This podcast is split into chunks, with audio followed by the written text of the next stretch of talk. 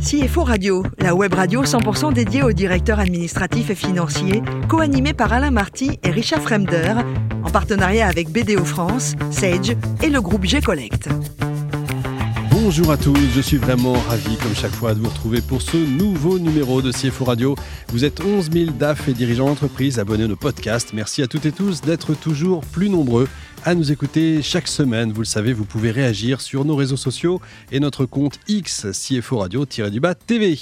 À mes côtés aujourd'hui pour co-animer cette émission, nos experts du jour. Laurent Lamoureux, associé de BDO France, plus de 111 000 collaborateurs présents dans 164 pays. Et Yann Alossery, responsable grand compte chez G-Collect. Bonjour messieurs. Bonjour. Bonjour. Aujourd'hui, nous avons la chance de recevoir Isabelle Ibar, directrice administrative et financière chez CELP. Bonjour Isabelle. Bonjour.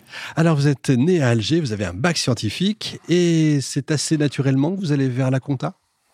Euh, non, pas tout à fait, puisqu'en fait, après mon bac, j'ai commencé une école de commerce et ensuite, j'ai viré vers la compta. Comment c'est arrivé? C'est un coup de cœur, un prof? Oui, c'est voilà, c'est vraiment un coup de cœur, un, prof, une révélation. C'est difficile de dire d'avoir une révélation pour la compta, mais ça peut arriver. tout à fait. Et en fait, euh, oui, oui, j'ai choisi ensuite de faire euh, l'expertise, la voie de l'expertise comptable. Alors, contrôle de gestion au départ, je crois comme beaucoup. Ensuite, un MBA oui, un MBA euh, donc euh, vers la quarantaine en fait. Hein, euh, c'est un peu milieu de carrière et en fait j'ai eu l'opportunité, oui, de pouvoir faire un MBA HEC. Et alors vous entrez quand vous entrez chez CCL, premier job, vous fermez une usine. Ça c'est intense. Là on apprend sur le terrain là. Oui, oui. En fait, je suis arrivée en tant que DAF de chez CCL et six mois après, en fait, je reprenais la direction des ressources humaines et pas de chance, j'ai envie de dire, parce que c'est vraiment une expérience à part.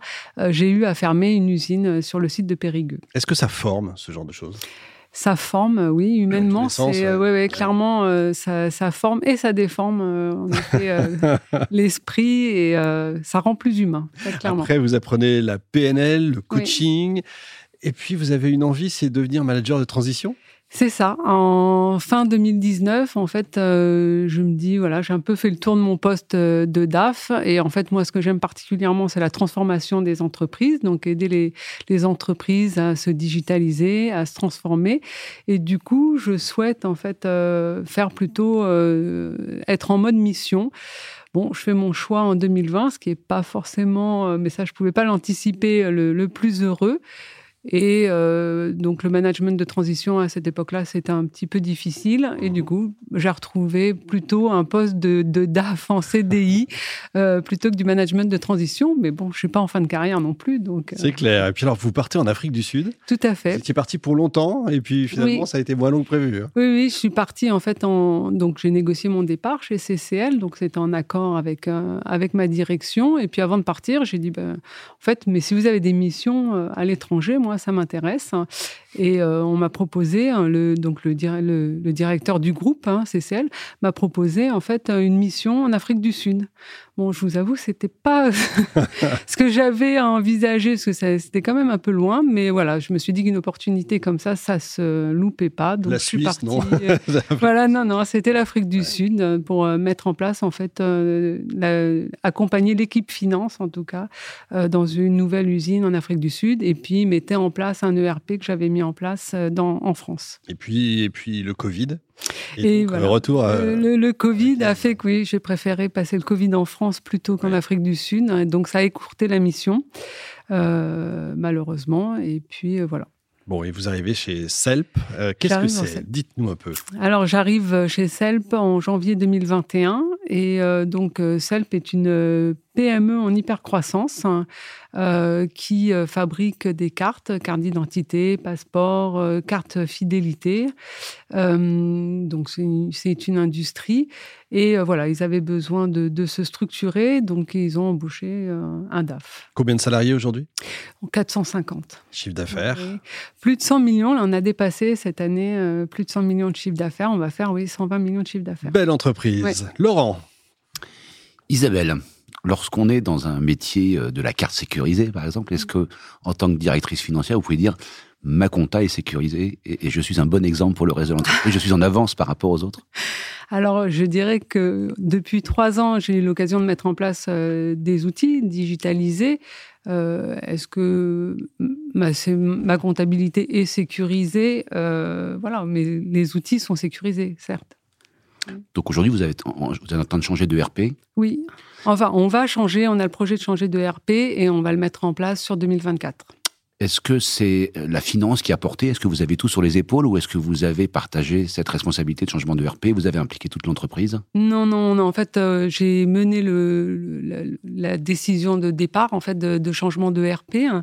mais par contre, non, tous les services ont été euh, concertés et comme le, le RP est un outil principalement production, c'est les services de prod qui ont euh, pesé le plus lourd.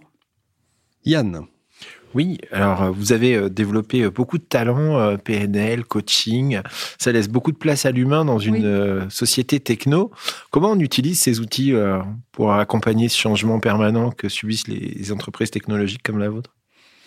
Alors, la partie euh, coaching PNL, moi, m'a beaucoup servi, en tout cas dans la partie management, donc euh, et emmener les équipes. Hein. quand vous arrivez dans une entreprise où euh, le, département finance n'est clairement pas au centre de l'entreprise, voilà, il faut motiver les équipes pour bah, pour leur rendre leur importance et puis voilà de, de pouvoir les motiver à faire une vraie transformation.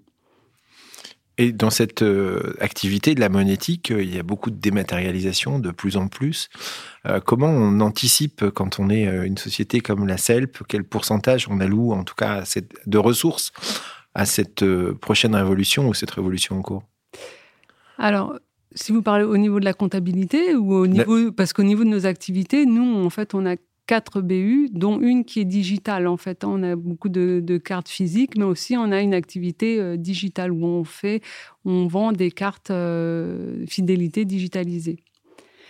Et sur la partie comptabilité, en fait, on a dématérialisé tout ce qui est facture avec un outil que tout le monde connaît, je suppose, qui s'appelle Use.